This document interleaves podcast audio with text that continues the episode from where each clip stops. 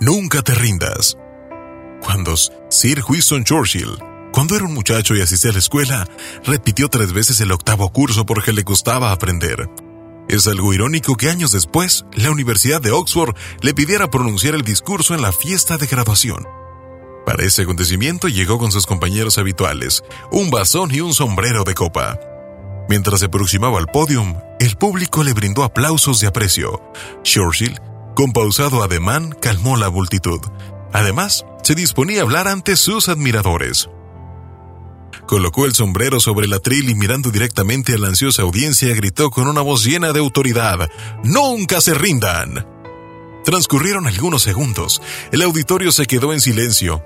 Se levantó puesto de puntillas y gritó nuevamente, ¡Nunca se rindan! Sus palabras retumbaron a través del auditorio.